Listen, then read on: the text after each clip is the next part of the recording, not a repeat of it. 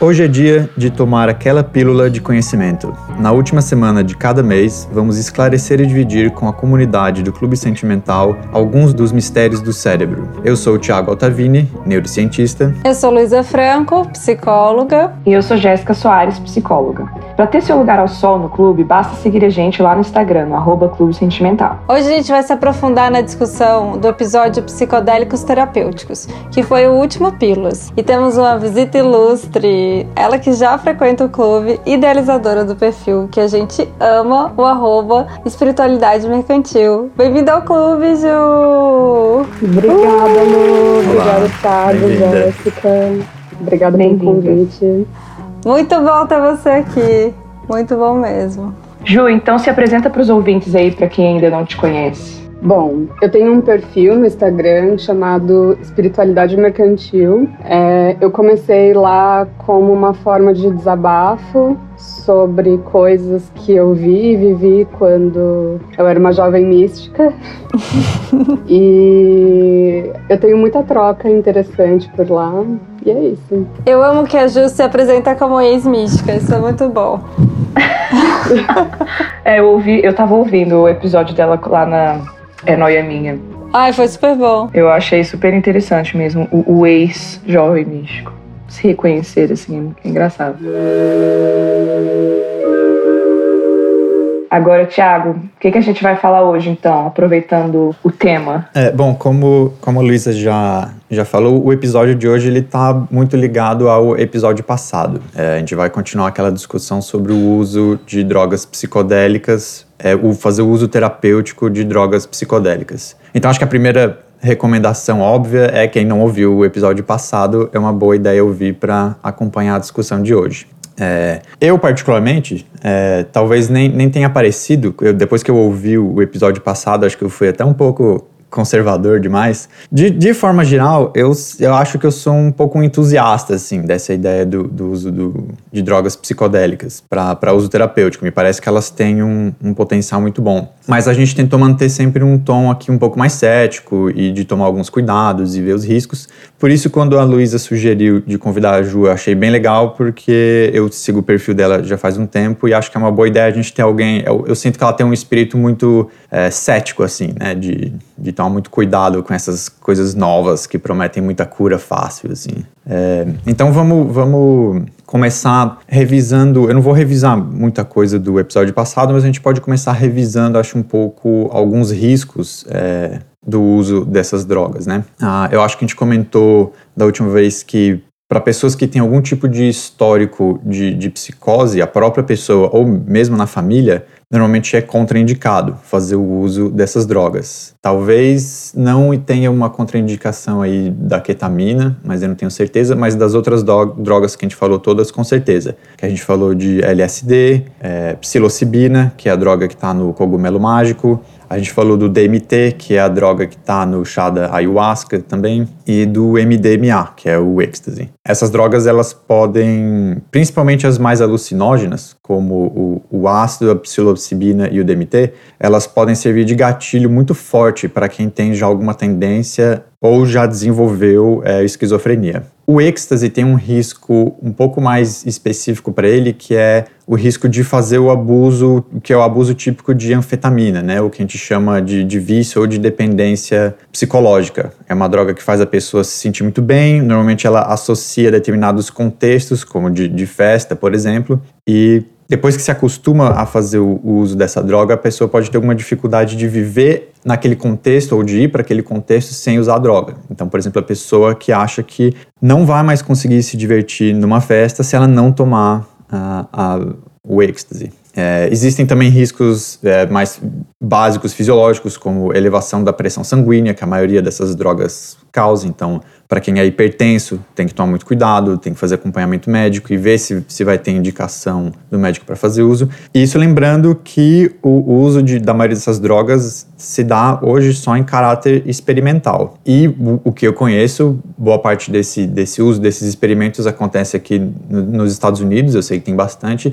No Brasil, acho que nem tem muita coisa sendo feita. Inclusive, vou abrir um parênteses aqui para corrigir uma injustiça que eu cometi no episódio passado, quando eu fiz uma lista de instituições e lugares que estão fazendo é, estudos de uso terapêutico com essas drogas, eu deixei de fora um pessoal do, da UFRN, da Fe, Universidade Federal do Rio Grande do Norte, lá em Natal, onde, olha que absurdo, eu fiz meu doutorado lá, eu conheço essas pessoas, que estão fazendo testes com extrato de ayahuasca para tratamento de depressão. Então, se alguém quiser dar uma, mais uma pesquisada, pode pesquisar. Tem um grupo do professor Braulio lá do Instituto do Cérebro, uhum. na UFRN. Algum amigo seu te mandou uma mensagem, Thiago, falando. não, não me cobrando isso especificamente, mas uma, uma amiga minha mandou mensagem no Instagram falando: Ah, eu vi o episódio, que é legal, não sei o quê. E justamente ela trabalha com isso. Aí eu já ah. respondi para ela: Pensei, poxa, nossa, agora que você, que você me escreveu que eu vi o, o erro que eu cometi. Eu devia ter falado de vocês também. Sim, então tá, tá corrigido. Enfim, mas eu tava falando, tava fazendo uma listinha aqui, né, de, dos riscos, algumas coisas fisiológicas, falei de elevação de pressão sanguínea, que a maioria dessas drogas causa, é, o MDMA tem também o risco de aumento da temperatura corporal, que, que é muito comum. Tem gente que vai parar no, no, hospital com problema de hipertermia por abuso de, de MDMA. A pessoa sente muita sede quando toma MDMA também. Isso é um risco. Acontece algumas vezes da pessoa ir parar no hospital porque bebeu água demais. Tem um termo técnico para isso, eu não lembro agora, mas que é essa intoxicação por excesso de água que faz um, um desbalanço dos eletrólitos no corpo. Uhum. É como se a pessoa estivesse afogando, né? De tanto. Não tem essa história? Porque a gente precisa ter um certo equilíbrio dos íons de sódio, de potássio, para você ter a sinalização correta das uhum. células no sistema nervoso, né? E esse pode acontecer da pessoa beber tanta água tão rápido que ela faz um desbalanço disso e você consegue ter, começa a ter um problema no sistema nervoso para fazer a sinalização elétrica, do, do, porque esses íons não estão mais sendo transportados para dentro e para fora da célula da forma que eles deveriam. Uhum. Enfim, é importante lembrar que toda droga é tóxica em alguma dose, né? Então sempre tem que ser feito uso com muito cuidado e com orientação. É, a gente bateu bastante a tecla que a gente bateu no episódio passado, foi de fazer uma diferenciação entre uso recreativo e uso terapêutico. Uhum. É, e que, como, como eu falei antes, eu não, eu não quero soar talvez muito conservador. Eu acho que o uso recreativo tem seu espaço e ele precisa também ser regulamentado. A gente precisa também ter regras, instruções, e acho que a legislação para uso recreativo de drogas tem muito que avançar ainda, mas a gente não pode misturar as coisas e tem que entender, se a gente vai falar em, uso terapêutico, como e quando, em que contexto que isso pode ser feito, qual é a dose, qual é a droga correta, frequência de uso, se a pessoa quiser ter mesmo todos os benefícios, né, que a droga pode oferecer. Uhum.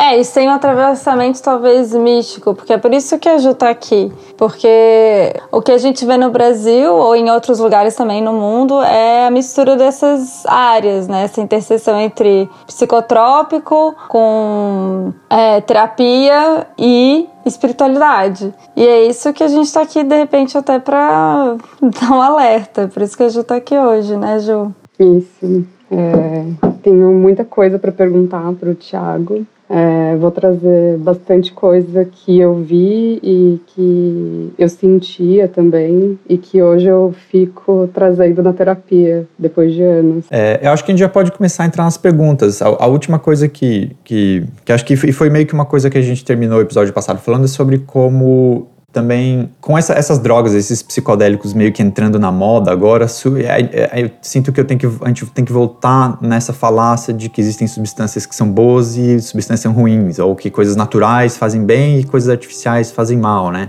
Isso também é uma forma errada, uma forma falsa, falaciosa de se pensar. E esse é um risco. As pessoas veem manchetes dizendo que essa droga, aquela droga, ah, a psilocibina, ah, tá sendo usada para testada para curar a depressão, a ketamina, eu já, já ouvi isso de gente falando assim, indo para festa, indo para um, acho que era um carnaval, alguma coisa assim, a pessoa assim, se usar ketamina, não, não, pode usar, você não viu? Tem, tá sendo feita pesquisa, ketamina cura depressão. Pode usar. tipo assim, tranquilo. É, é no carnaval, é assim que eles fazem. No carnaval, Com cerveja, né? galera. É. E não é. Você tomando não, loucamente. Um ambiente é assim. super controlado. Essas substâncias elas, elas podem trazer algum benefício, elas trazem algum benefício, tem um potencial grande para ser uso feito para ser feito uso terapêutico, não quer dizer que elas são em si boas e você pode usar elas com tranquilidade. Não quer dizer que as drogas que já existem também são más e ruins e a gente vai ter que abandonar completamente elas. É, isso, de novo, depende de contexto, de dose, de pessoa. Elas são mais uma ferramenta que a gente vai poder usar. Eu gostei disso que você ficou falando agora, da de ser uma, uma droga mais natural tal. No meu perfil vem muita gente querer uh, destruir a como é que eu posso falar isso? A eficácia da vacina, por exemplo, porque são das big pharmas e que eles não têm interesse em uma cura real. Então fica uma briga entre a indústria farmacêutica e a indústria de produtos naturais, assim, né? Que daí pode colocar homeopatia e eu acho que, que a ayahuasca também poderia entrar nisso, assim. E você acha que é real isso? Acho que a indústria farmacêutica não quer um remédio que possa custar dois mil reais e curar uma doença que é uma pandemia?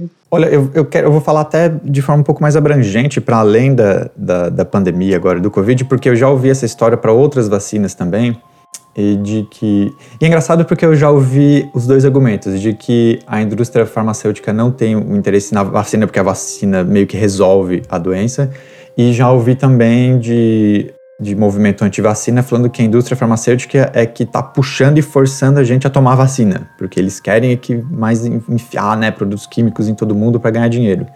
É, indústria, indústria farmacêutica, eu não, não, não quero, não entendo tanto assim, mas a impressão que eu tenho, indústria farmacêutica ganha muito dinheiro vendendo remédio simples, vendendo remédio para dor de cabeça, vendendo remédio que você compra sem receita, que você compra no, no balcão. Eu não acho que existe para essa questão da vacina, esse lobby todo é, da, da, indústria farmacêutica. Se tratando dessas, dessas drogas novas é, para fazer uso terapêutico de psicodélicos, tem em alguns casos, eu acho que existe um lobby da indústria farmacêutica para proteger drogas que já são usadas. A gente comentou no episódio passado um caso da ketamina, por exemplo. A ketamina já foi aprovada aqui nos Estados Unidos pelo FDA, que é como se fosse a Anvisa no, no Brasil, né? Já aprovou ketamina para ser usado como droga para tratar depressão.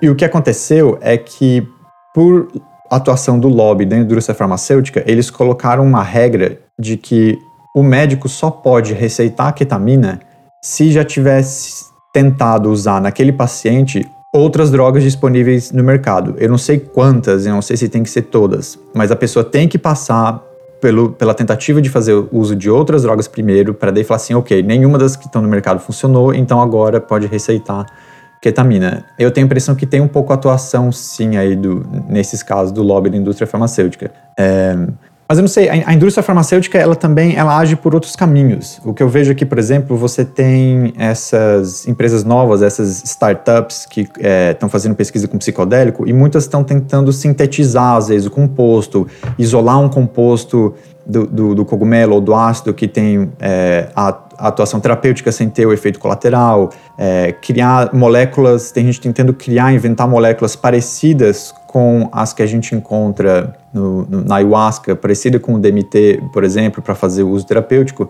E conforme essas startups vão obtendo sucesso, vem uma mega corporação farmacêutica que compra aquela empresa, compra tecno aquela tecnologia, absorve e eles mesmos vão tentar vender o produto depois. Então não tem tanto essa briga de, de que eles estão sempre afogando a pesquisa que está sendo feita.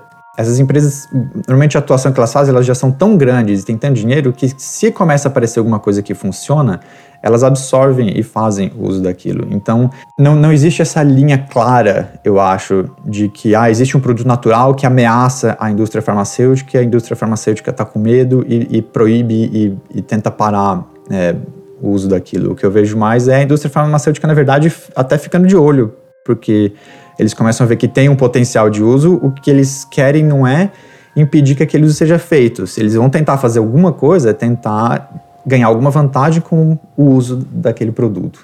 E a gente não pode esquecer, existe também um, um, mercado grande e que tem interesses comerciais dos produtos naturais, entre aspas, né? Gigante. Então você tem um, Você tem todo um interesse mercantil, gente que, que também força a barra para vender um produto ou outro que às vezes não, não sabe muito bem qual faz uso por uma questão de dinheiro. Não é só a indústria farmacêutica que é, está fazendo isso. É isso que eu ia falar. Assim, esse lance do, do ser natural também existe um mercado para isso. Então não é. é só porque a, não é a indústria farmacêutica que é controladora do dinheiro, sabe? Acho que existe um interesse financeiro em qualquer dessas comercializações. Eu não acho que é ruim as pessoas terem um certo ceticismo saudável com a indústria farmacêutica. É bom, a indústria farmacêutica já grandes empresas da indústria farmacêutica já cometeram muitos abusos, já fizeram muita coisa ilegal, já machucaram muita gente. Eu não entendo por que, que as pessoas às vezes não aplicam o mesmo ceticismo para esse outro mercado, da, da indústria dos produtos naturais ou alternativos. É, é... Ah, eles sempre têm um argumento que é porque é milenar, porque é ancestral. É, então, mas aí, aí a gente entra nessa coisa um pouco maniqueísta, né? De achar que existe um agente bom e um agente ruim. Existe uma turma do bem e uma turma do mal, né? Existe um, existe um grupo que quer te ajudar e fazer bem para você e outro grupo que quer, que é malvado e quer ganhar dinheiro. E eu acho que a gente tem que ser cético com os dois grupos, ou três, ou com todos os grupos que te oferecem algum tipo de cura, ou de facilidade, ou de melhoramento de vida. É, total. Eu tava falando disso esses dias com não lembro com quem, mas no perfil. Mas o fato da indústria farmacêutica ter todos os problemas dela não isenta a outra parte de culpa também, né? Ou de interesse. Enfim. Interesse financeiro mesmo, de tentar fazer o, o, o vender o peixe deles também, sabe? essa é uma falácia é parecida, essa história do milenar é, é, parecida com isso que eu estou falando do, do, do, natural e do artificial. É, é uma outra falácia também.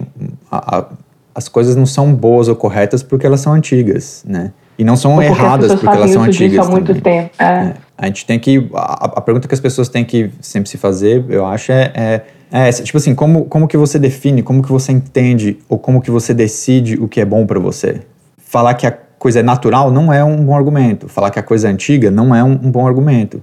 É, mas aí eu, eu tô entrando. Eu sou cientista, eu acho que a gente tem que olhar para o método científico, olhar para a evidência, como que a evidência foi adquirida, ter uma análise crítica das evidências. É porque esbarra na questão da espiritualidade, eu acho que a, a Ju pode até falar mais, mas assim, porque quando esbarra no místico, no, na espiritualidade, fica difícil você tentar argumentar cientificamente, porque a pessoa vai ter sempre uma, um argumento espiritual do, do que está além. É do que você não entende, do que a gente não entende, sabe? E aí acaba virando essa discussão, assim. É, a minha, a minha sugestão é, é o que eu tento levar um pouco para esse lado, pegar o, às vezes um ceticismo que a pessoa tem com uma medicina mais tradicional e falar, ok, tipo assim, algum ceticismo é saudável, mas é preciso aplicar esse ceticismo com o outro lado também. Precisa ser crítico, né, gente? Não vai dar para ficar consumindo é. qualquer coisa, assim, Exato. sem a menor análise. Eu acho que foi no outro podcast, no, no anterior, que você falou sobre a questão da plasticidade, que algumas dessas drogas aumentam, não sei se é essa palavra é aumentar a plasticidade. Eu queria que você me explicasse o que, é plasticidade, porque eu acho que tem a ver com uma outra pergunta que eu queria fazer. Quando a gente fala de, de plasticidade no cérebro, de plasticidade neuronal, em, em linhas gerais, é a capacidade que o cérebro tem de, de refazer circuitos, né? De formar novas conexões e de se desfazer de conexões antigas. Então, isso vai desde a, a sua capacidade de aprender uma nova tarefa motora, de aprender a tocar um instrumento, por exemplo, precisa ter plasticidade ali, o seu cérebro tem que conseguir mudar um pouquinho a estrutura e as conexões dele para você aprender uma coisa nova, até é, plasticidade para você conseguir é, para conseguir se livrar de pensamentos é, que eles chamam de pensamentos ruminantes, acho que vocês chamam uhum. na, na psicologia, Sim. assim. De padrões antigos, talvez de é, às vezes a gente, você tem circuitos que são muito fortes e você fica preso num determinado circuito neuronal que te prende num determinado sentimento, num, num pensamento. Para conseguir quebrar isso, estabelecer uma conexão nova e sair desse circuito, tem que ter plasticidade. Então essa capacidade do cérebro conseguir mudar, dos neurônios estabelecerem novas conexões, criarem novas sinapses e, e se desfazer de, de conexões que, que não, não te servem mais. Só para explicar melhor para o ouvinte, a ruminação do pensamento acontece muito em quem tem transtorno de ansiedade. catastrofização, por exemplo, você ficar pensando no futuro de uma forma muito negativa e ficar o dia inteiro ali preso naquela ideia que alguma coisa muito ruim vai acontecer. Então, para você sair desse padrão de pensamento para outros, você precisa de neuroplasticidade. Tá, é, então, assim, eu entendi que plasticidade é mais ou menos é, aumentar a capacidade de aprender uma coisa nova. Não necessariamente uma coisa que exige habilidade, mas também um pensamento. E aí, quando você toma uma droga dessa num contexto, eu vou colocar da minha experiência, num contexto místico-religioso, você pode começar a interpretar tudo aquilo que você viveu, é, tudo aquilo que aconteceu ali dentro daquele ritual, coisas que você ouviu, você pode é, absorver isso com mais facilidade e mais verdade. Então, uh, geralmente nesses rituais, acho que em todos que eu fui, eu tomei ayahuasca durante uns anos, em alguns lugares diferentes, e todos os rituais começam com uma pessoa falando sobre. Uh, alguns falam sobre a egrégora do ritual, sobre o que, que é o ritual, sobre qual energia que vai trabalhar, e vai tentando explicar o mundo de acordo com as crenças dessa pessoa, desse guru, desse dirigente, né? E aí, quando você toma e você expande sua consciência, é, é mais fácil ser, ser convencido. Tipo, eu não queria usar essa expressão, mas quase como uma lavagem cerebral. O que, você acha disso? É interessante que essa história ela já é um pouco antiga até. até tem uma história, ela tem um, um, um quê de, de teoria da conspiração, mas tem alguns fatos que são verdade, de que nos anos, foi nos anos 60, por aí, que a CIA nos Estados Unidos estava fazendo alguns experimentos, ou tinha algum interesse em fazer experimentos com LSD, no sentido de tentar criar uma, uma espécie de ferramenta de controle mental, assim. E eu acho que é mais ou menos esse, esse mesmo caminho que você está chegando. É, esse, esse, mesmo risco que você está tá, tá propondo. E eu acho que isso pode ser um problema, sim.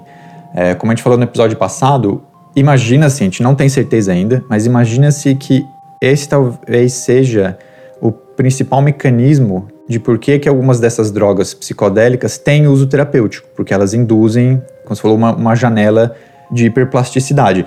O cérebro sempre tem plasticidade o tempo todo. Só que essa droga aumentaria, né, por um breve momento, por algumas horas, ou, é, a, essa, essa, plasticidade. Então você fica mais suscetível, você fica mais aberto para falar de coisas suas e fica mais suscetível a receber ideias novas também. É, eu não acho eu acho que não existe isso muito bem é, documentado ou medido de forma objetiva, mas eu compartilho da sua preocupação. É, eu acho que existe esse risco, sim, de quando você está sob o efeito da droga, então você fica mais suscetível é, à perspectiva que um terapeuta pode dar, mas você também fica mais suscetível à ideologia de um líder político, de um líder religioso, de alguém que queira é, empurrar as ideias dele, que tem uma agenda própria. E esse pode, eu acho que esse é um risco, sim, também a ser considerado. Para além dos riscos fisiológicos que a gente está falando, os riscos mentais de você. Eu não sei, eu fico imaginando né, que, que, que é, uma, é uma ferramenta, por exemplo, para você conseguir fortalecer as, as conexões de, dentro de um culto, por exemplo. Né? Exatamente, isso que eu ia falar. Se, é, pode ser usado. É como, como o Thiago já tinha falado, a gente tinha falado no outro episódio, né? Não existe bom e ruim absoluto. Existem usos, né? E aí eu acho assim, assim como eu acho que é, pode existir o uso terapêutico, né? Porque a gente precisa dessa plasticidade. É por isso que as drogas estão sendo estudadas, como o Thiago falou, porque ela dá essa, essa, essa maior plasticidade para aprender coisas novas, para estar tá aberto para outras sugestões, de repente, para mudar padrões de pensamento e comportamento. É, e aí é a parte boa, legal. Mas o perigo disso ser usado fora de um contexto de estudo real, por pessoas que você não sabe quem são, e que se dizem de alguma forma gurus, xamãs, sei lá o quê, que enfim, mas que não tem, não tem nada que comprove, assim, né? Muito mais na crença do, das pessoas que estão ali. E o perigo de você estar tão sugestionável, é, tão vulnerável num contexto desse, em que não existe um ambiente controlado. Aí eles falam assim, não, existe sim um ambiente controlado, tá todo mundo ali. Tá, mas quem é essa pessoa? Que, né, que, de onde que tem o estudo, assim...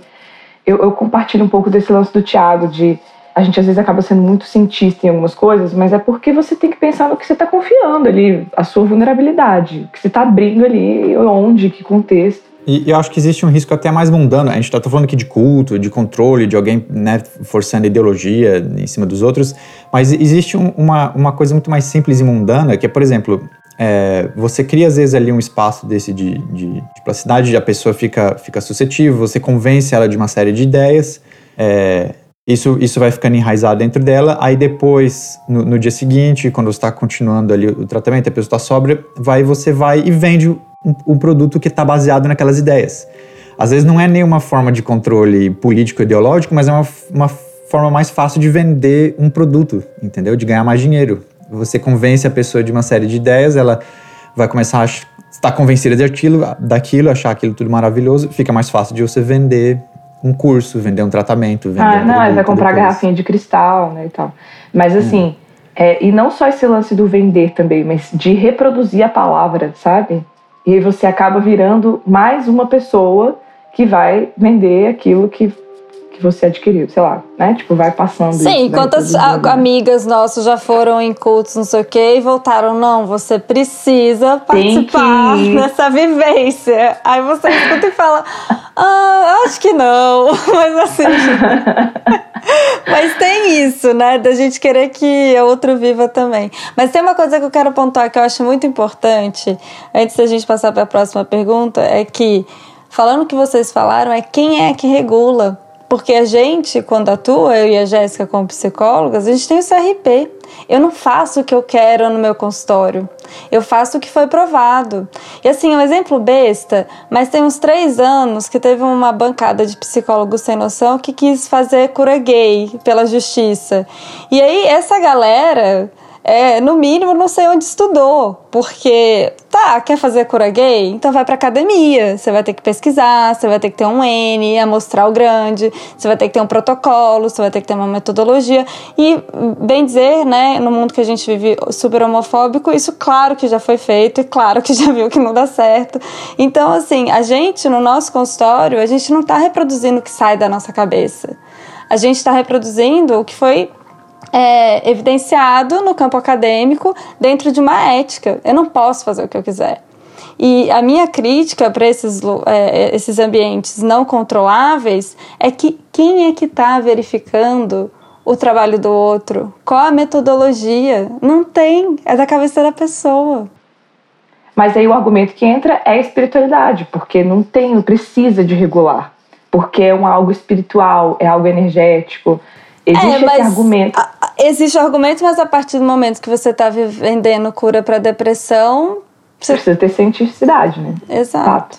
Eu, eu acho que também um, um, problema é que a gente está tá apontando, falando aqui do, de vários riscos e problemas, coisas, aspectos negativos, mas para a pessoa que vai e toma, a gente tem que lembrar também que a, a experiência nunca é 100% negativa certo? As, as, Mas as não é, vão, senão não reproduzia isso. É, as pessoas vão, e eu acho que esse é um problema, ah, só que tá tudo meio misturado. A pessoa vai num, vai num culto, ela vai tomar uma ayahuasca, ela faz alguma coisa assim, que tem pouco controle, que não está bem regulamentado, e ela está correndo esses riscos, só que às vezes algum benefício do uso da droga ela ainda teve, por poder falar de algum problema que ela falava, assim, algum, algum benefício ah, Thiago, mais ou menos. Tem gente que pode morrer nessas coisas. Sim, Aí não sim. foi. O, o que eu quero dizer é que não é, não é sempre uma experiência ruim e negativa para todo mundo. É, até porque a estatística de morte também é baixa, né? Assim, comparado pelo volume de pessoas. Mas qual é o impacto? Porque também, tudo bem, Thiago, é, é eu entendo seu argumento.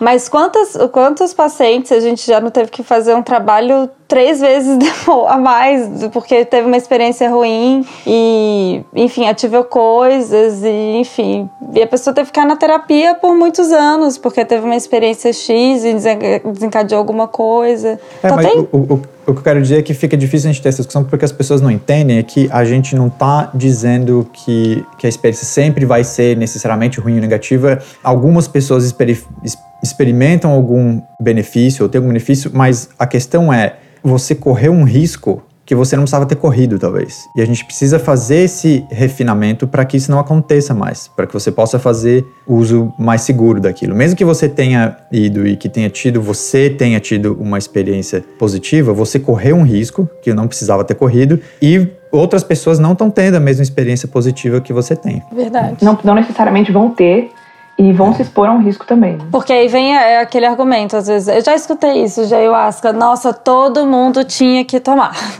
porque é muito bom.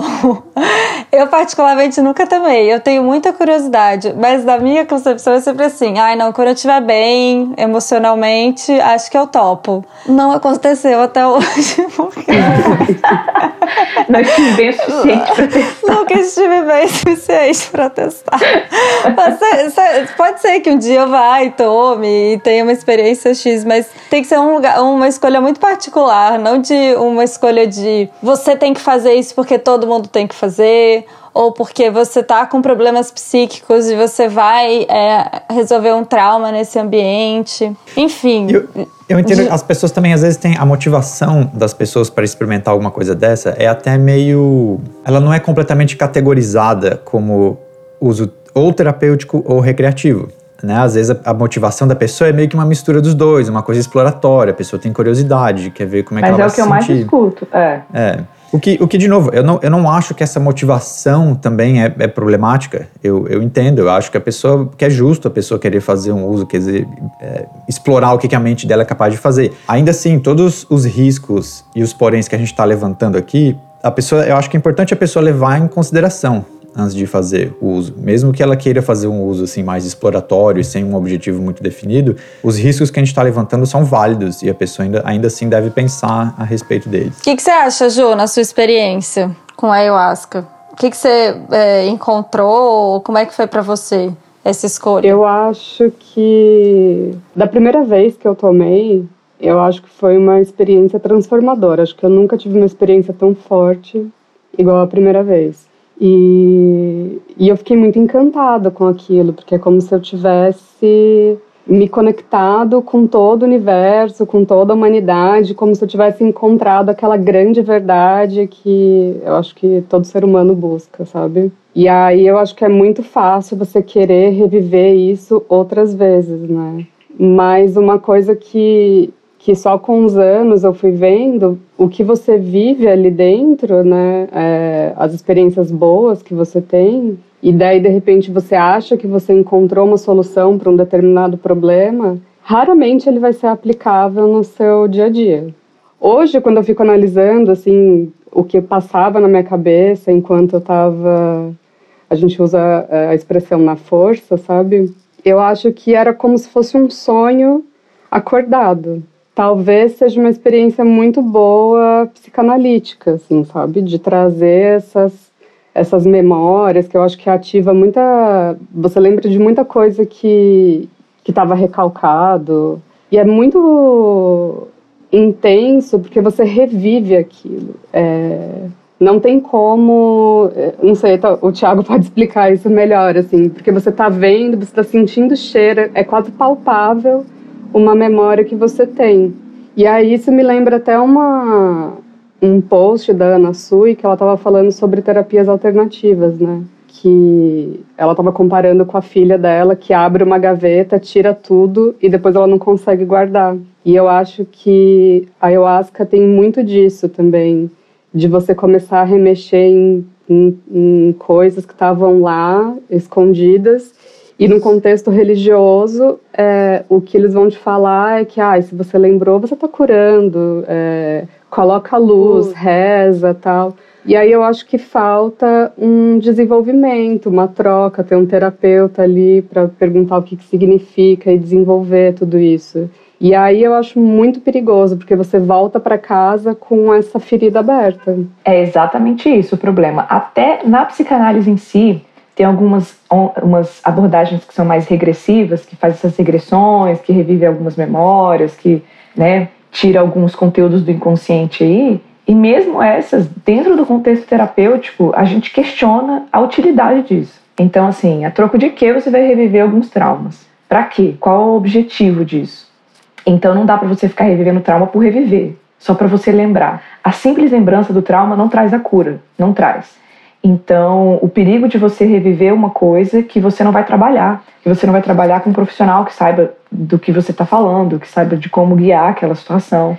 Então, é, deixar, como você disse, você vai para casa com uma ferida aberta e sabe lá Deus o que vai acontecer com essa ferida aberta que você que você deixou, né? Que você ficou ali. Então, imagina, se mesmo em contextos terapêuticos de consultório e tudo, a gente já questiona a utilidade de reviver isso, imagina em contextos que são zero controláveis, ou que pessoas que não estão preparadas é, profissionalmente para lidar com esses conteúdos, né? É muito arriscado. Não, a memória pela memória, gente, de reviver coisas, eu falo isso muito para os pacientes, assim, porque tem muito paciente que fala, ah, eu queria fazer uma regressão para poder lembrar o que, que aconteceu nessa situação e tal. Eu, tá, mas por quê?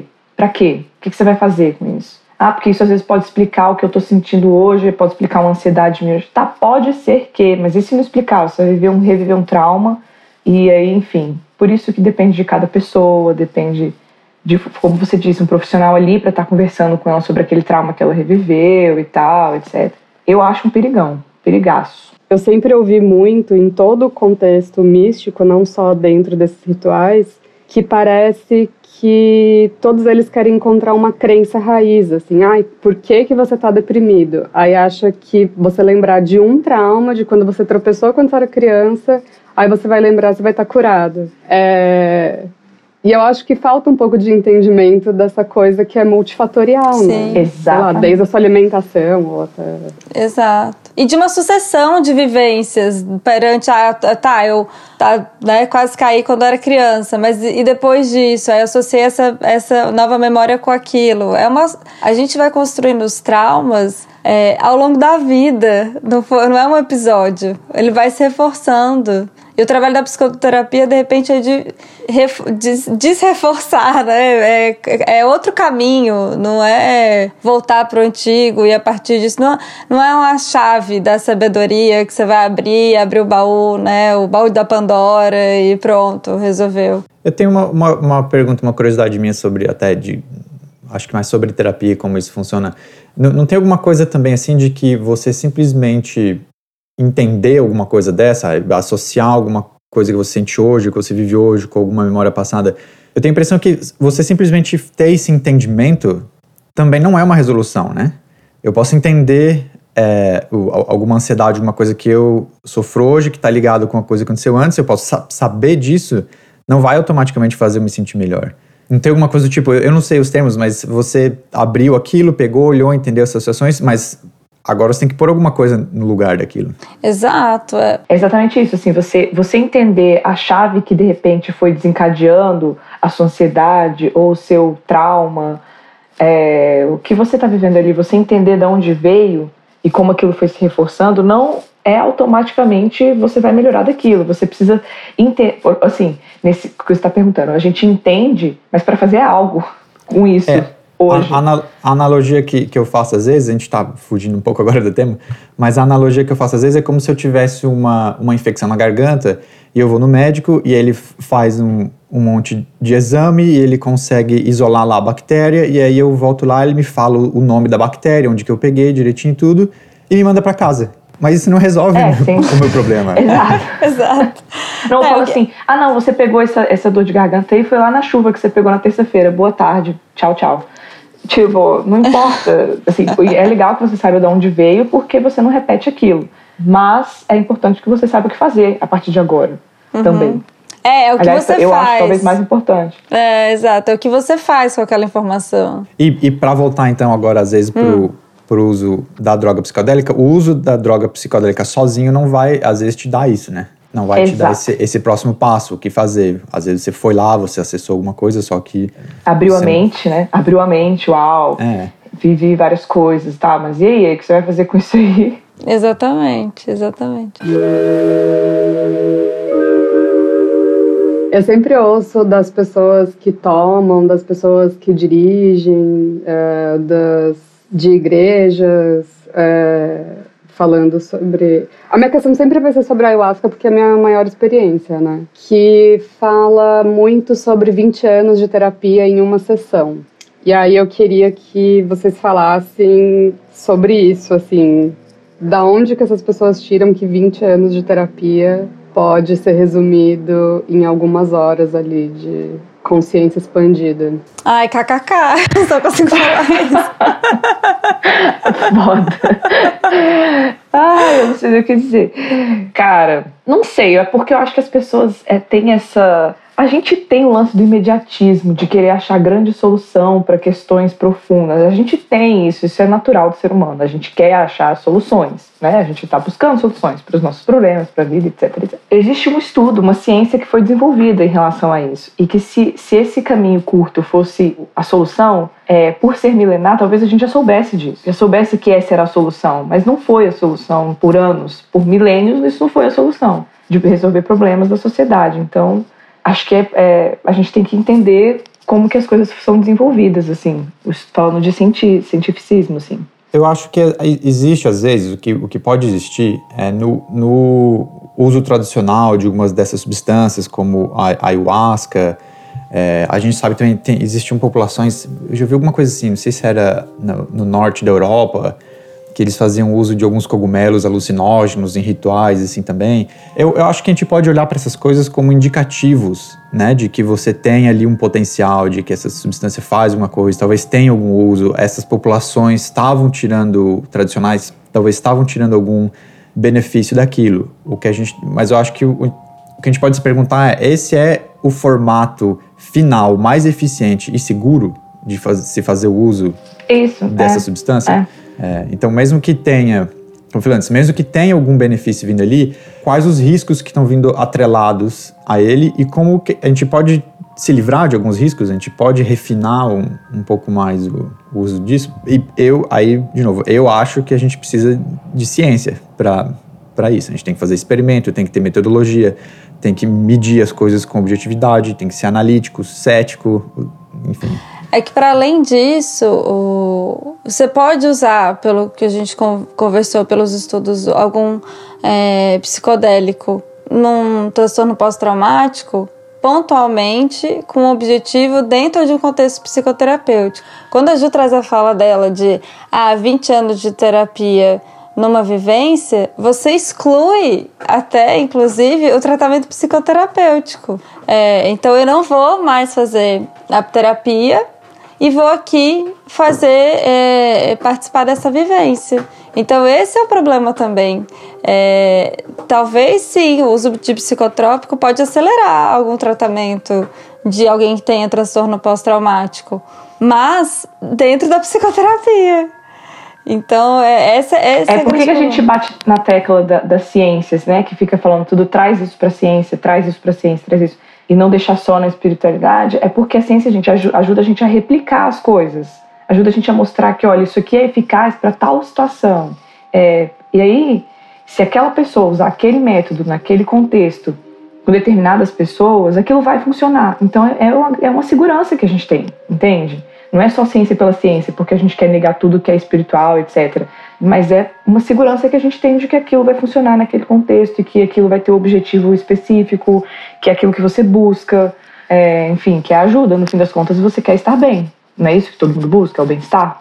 Então, a segurança de que você vai alcançar esse bem-estar de uma maneira mais sei lá. É, assim. mas o que me incomoda também é você buscar. Porque tá, você quer ter uma vivência de ayahuasca, desenvolver sua espiritualidade, que seja, ok.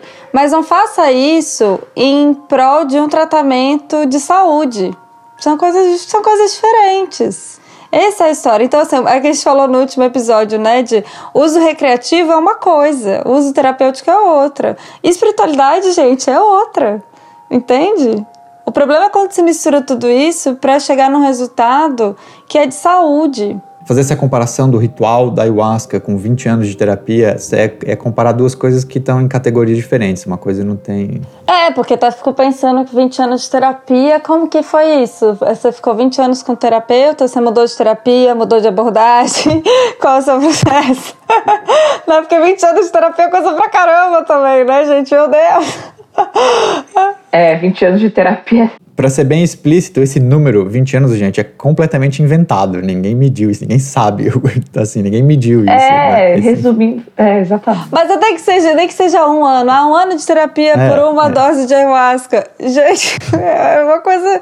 Por que, que você tá trocando as coisas? Não, quer tomar ayahuasca, toma. Quer fazer terapia, é outra história. Não, não mistura, não mistura. Mas é isso, que é que a pessoa quer vender. Assim, você precisa botar uma uma frase de efeito para vender a parada, assim, né? Tipo, troque 20 anos de terapia por, sei lá, igual falar, você vai trocar 10 anos de academia por uma lipo, sei lá. É o povo querendo achar soluções rápidas para problemas complexos. Como é que é que você fala, Thiago, aquela frase? Ah, para todo problema complexo existe uma solução simples e errada.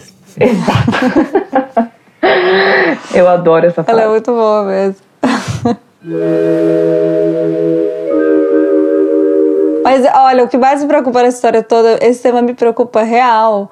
Porque a pessoa que, por exemplo, está com depressão e precisa de uma psicoterapia, ela tá tão vulnerável e ela quer se livrar tanto daquela dor que se alguém fala assim, vem cá e, e, eu vou, vou te trocar, né, o caminho da terapia, que é um caminho difícil, gente. Falo para os pacientes, é, são todos corajosos, fazer terapia não é uma coisa fácil. É, você ir para um caminho imediatista, eu consigo ver um monte de gente caindo nessa, porque a dor é muito grande de uma depressão. E você quer se livrar. Então você cai. É.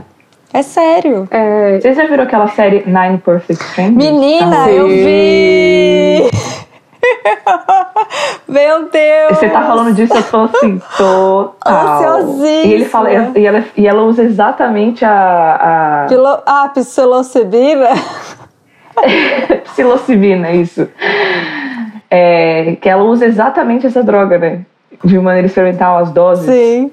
A quantidade certinha para cada um com a vitamina exatamente para cada um. Gente, que não viu a série, enfim. Assista, não. não mas é uma, a série, gente, é uma série de terror. pra gente que é psicólogo. É tenso, é tenso. Oh, nossa. Sem contar da, da Nicole Kidman, que eu tô muito triste, que ela tá tão botocada e toda deformada daquele jeito.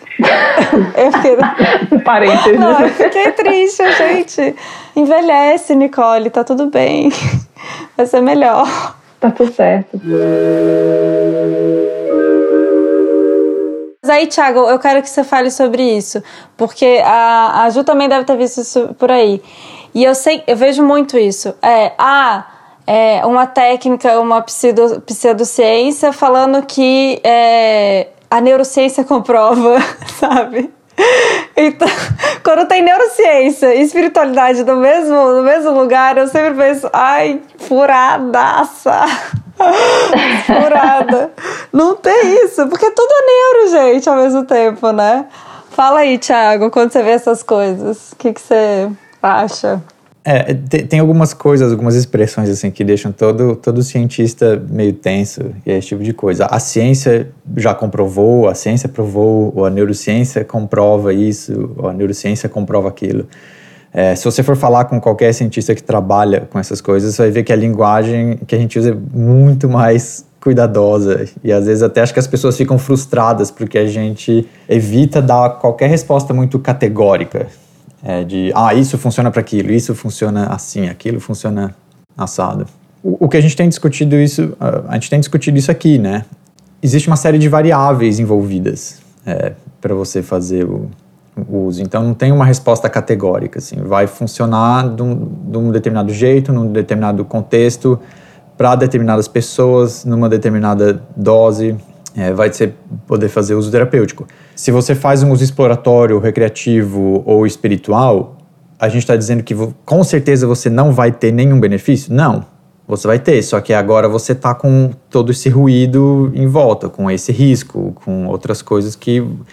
essa chance de ter uma experiência negativa ou de não ter uma experiência tão eficiente terapêutica quanto você poderia, é... porque a gente não está controlando as variáveis. Eu só queria falar uma coisa, assim, uh, em relação à experiência negativa dentro dos rituais, é, é meio raro acontecer, assim, a gente chama de peia, é, quando fica muito dolorido, ou emocionalmente, ou fisicamente, né?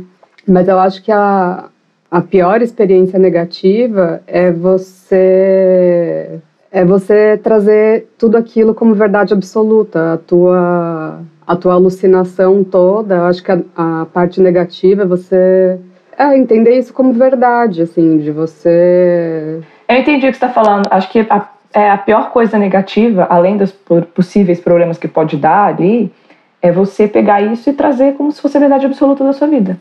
Pegar uma alucinação uma experiência ali. Não é isso que você quis dizer? Isso, isso. Isso, e aí até ia acrescentar, colocar minha última pergunta para o Tiago. É, como parece muito um sonho tudo isso, né? É, tem chance da gente criar falsa memória? É, eu acho essa pergunta muito boa. Eu não, eu não sei de nada é, comprovado em relação a isso. É, o, o, próprio processo de, de alucinação ele ainda não é muito bem compreendido. A gente não entende muito bem como que as imagens visuais ou as alucinações auditivas, como que elas surgem no cérebro, como que elas podem às vezes ser tão bem coordenadas e a gente vê coisas tão figurativas. É, mas o, o, processo de formação de memórias falsas, ele já acontece, né? Mesmo, mesmo sem droga, independente de, de droga, de psicodélico, isso, isso, é uma coisa que já acontece. Nosso cérebro, ele é, é relativamente... Ele falha bastante em relação a isso. Tem um, uma série, eu recomendo até as pessoas assistirem no Netflix, tem uma série, aquela série Explained, não sei se esse uhum. é o uhum. título em português, tem uma, uma, uma minissérie do Explained que é só sobre a mente. Tem um episódio sobre ansiedade, um sobre memória. Então, o sobre memória é interessante, porque eles focam nessa questão de é, falsas memórias. Isso acontece muito em grandes acontecimentos históricos, por exemplo.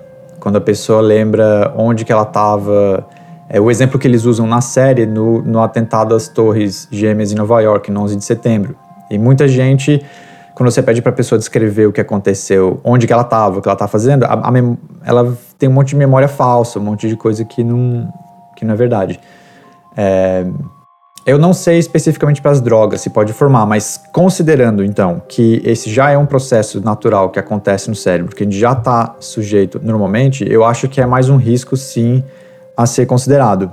E como vocês já falaram antes, é, ele está associado a esse risco de fazer uma interpretação literal de tudo que você viu e sentiu durante a experiência. Eu acho que, é, considerando essa possibilidade de que você pode ter essa formação de, de memórias falsas, é mais um motivo para você ter essa preparação para passar pela experiência. Isso é outra coisa que no uso terapêutico é, também é feito, né? um, antes de você fazer a sessão, você vai sentar e conversar com um psicólogo, com um psiquiatra, eles vão explicar o que, que você vai sentir, como que você vai se sentir, como que muito do que você vai ver, é, você vai ver alucinação, você vai ver coisa que não é verdade. Essa, isso vai ser reafirmado às vezes durante a sessão, se você estiver se sentindo sobrecarregado. Porque você pode criar.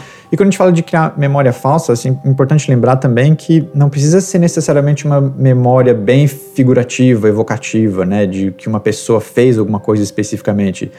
Pode ser uma ressignificação de como você se vê, né? Da, da, da visão que você tem de si mesmo. Né? Tem um pouco de memória aí, né? Tem um pouco de como a gente olha para nossa própria história. E você pode sair dessa dessa experiência com o psicodélico com olhando para si mesmo de um jeito diferente. E isso pode estar ligado a como, às vezes não como você... Existe uma, uma, uma área cinzenta entre criar uma memória nova ou como você interpreta as informações que já tem no seu cérebro, né? Isso, isso, isso às vezes é uma, uma memória nova, assim. É, que pode ser uma memória falsa, em certo sentido. É porque, novamente, a gente volta para aquilo. Esse negócio das memórias falsas é uma discussão enorme, porque até dentro da psicologia, principalmente quando a gente trabalha com psicologia jurídica, por exemplo, quando fala de abusos, quando fala de é, situações de criança, etc. Então, é muito risco você ter essa, essa elaboração de falsas memórias, porque a gente não consegue mostrar, a gente não consegue provar o que é falso, o que é real. São memórias. E aí, é por isso que é um lugar muito preocupante. E aí, por isso que a gente reforça esse lance do terapêutico, de estar num ambiente que você sabe que aquilo pode ser real ou não. Como, como eu falei, eu não tenho, eu não, não tenho, acho que não, não existe muito estudo feito com psicodélicos especificamente sobre isso, mas para tentar abordar mais uma vez por um outro lado, tem um livro do Carl Sagan que chama O Mundo Assombrado pelos Demônios. É, um livro bem interessante, ele fala sobre, sobre ceticismo, ciência, por que as pessoas acreditam em coisas sem, sem ter ciência. Acho que os, os seus seguidores, Julian, gostar de ler esse livro. Eu já falei dele lá. É. E ele fala. Ele, ele passa muito tempo no livro falando sobre essa questão de. É, sobre experiências de abdução por alienígenas. E existiu meio que uma onda grande disso numa época, não sei se foi nos anos 90 ou alguma coisa assim, né, aqui nos Estados Unidos. Muita gente dizendo que tinha sido abduzido, tinha sido abduzido. Às vezes a pessoa falava isso dentro de um consultório, dentro de um contexto de estar tá fazendo terapia. E muitos desses casos, quando era analisado mais a fundo, a, muitas dessas pessoas tinham sofrido abuso sexual na infância, ou às vezes até mais tarde. Eu não sei o quanto de, de, de estudo científico tem sobre isso, mas começou a se suspeitar que, como na época existia muita notícia sobre OVNI, sobre alienígena, coisa assim, foi meio que uma forma das pessoas é, meio que ressignificarem ou, ou, eu não sei qual é o termo para isso, mas meio que acobertarem aquele trauma com isso que estava na mídia na época, de, de alienígena, de OVNI, não sei o quê. E as pessoas, aparentemente, muitas pessoas não estavam exatamente mentindo. Elas acreditavam, algumas delas, que, que de, de verdade elas tinham sido abduzidas por alienígena. E aí tem até uma coisa que virou estereótipo, clichê, que é o tal do alienígena que abduz e vai colocar uma sonda anal na pessoa. Isso, isso era uma, uma referência ao abuso sexual que a pessoa tinha sofrido. E a pessoa está criando uma memória falsa ali para tentar se proteger de, de, daquele trauma que ela viveu. Uhum, Quando você usa droga e você está criando essa, essa janela de, de hiper é, plasticidade, dependendo de. E, e, se tem algum trauma for, aflorando ali, dependendo de como aquilo vai ser tratado durante a sessão. Se, se a gente já faz isso sem a droga, né? Imagina. Ai, mas sabe o que vocês estão falando? Eu tô lembrando aqui é que a gente não fala da, dos nossos pacientes aqui no clube. Mas eu já peguei um caso que aconteceu exatamente isso, de ter criado uma falsa memória ou até uma resolução para um problema que não era resolução, mas com esse intuito de ah, que você vai resolver isso, foi isso que aconteceu. E se você for parar para analisar de fora, não tinha como. Mas naquele momento que o paciente estava naquele lugar, ele acreditou naquilo. Depois levou para terapia e a gente ficou aí mais 10 sessões só falando disso. Mas a conclusão que a gente chegou é, foi que não, não, não, foi nada daquilo que foi dito a partir da fala dele. E, e ele foi induzido de alguma maneira que não foi bacana e que não foi real. Então, acho que é bem. É bem é, a pessoa fica suscetível. No final das contas, acho que o nosso episódio de hoje é muito sobre você estar suscetível e o que, que você faz com isso e onde, qual é o lugar, né? Com, o que, que vai ser feito com isso. Eu adorei essa frase da, da ajuda gaveta que você tira um monte de meia e aí não sabe como colocar de volta, não sabe onde colocar. Foi muito boa. Acho que resume bem.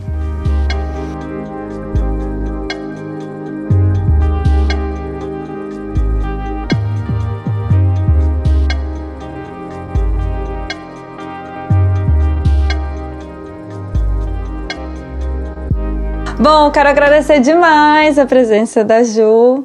É muito bom tê-la aqui. Obrigado, Ju. Foi um prazer te conhecer. Uma honra também. Gosto muito do seu Obrigada. conteúdo. Verdade. Prazerzíssimo. Escuto várias coisas suas e não, não te conhecia, né? Afinal, era o propósito. o propósito era esse mesmo. Mas que legal, bom te conhecer. Ah, obrigada, foi um prazer, adorei participar.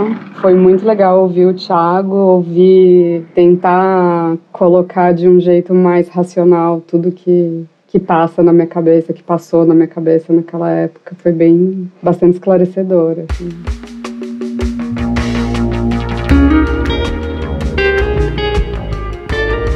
E aí, gente, o que vocês acharam desse episódio? Tem algum comentário, crítica ou sugestão para fazer?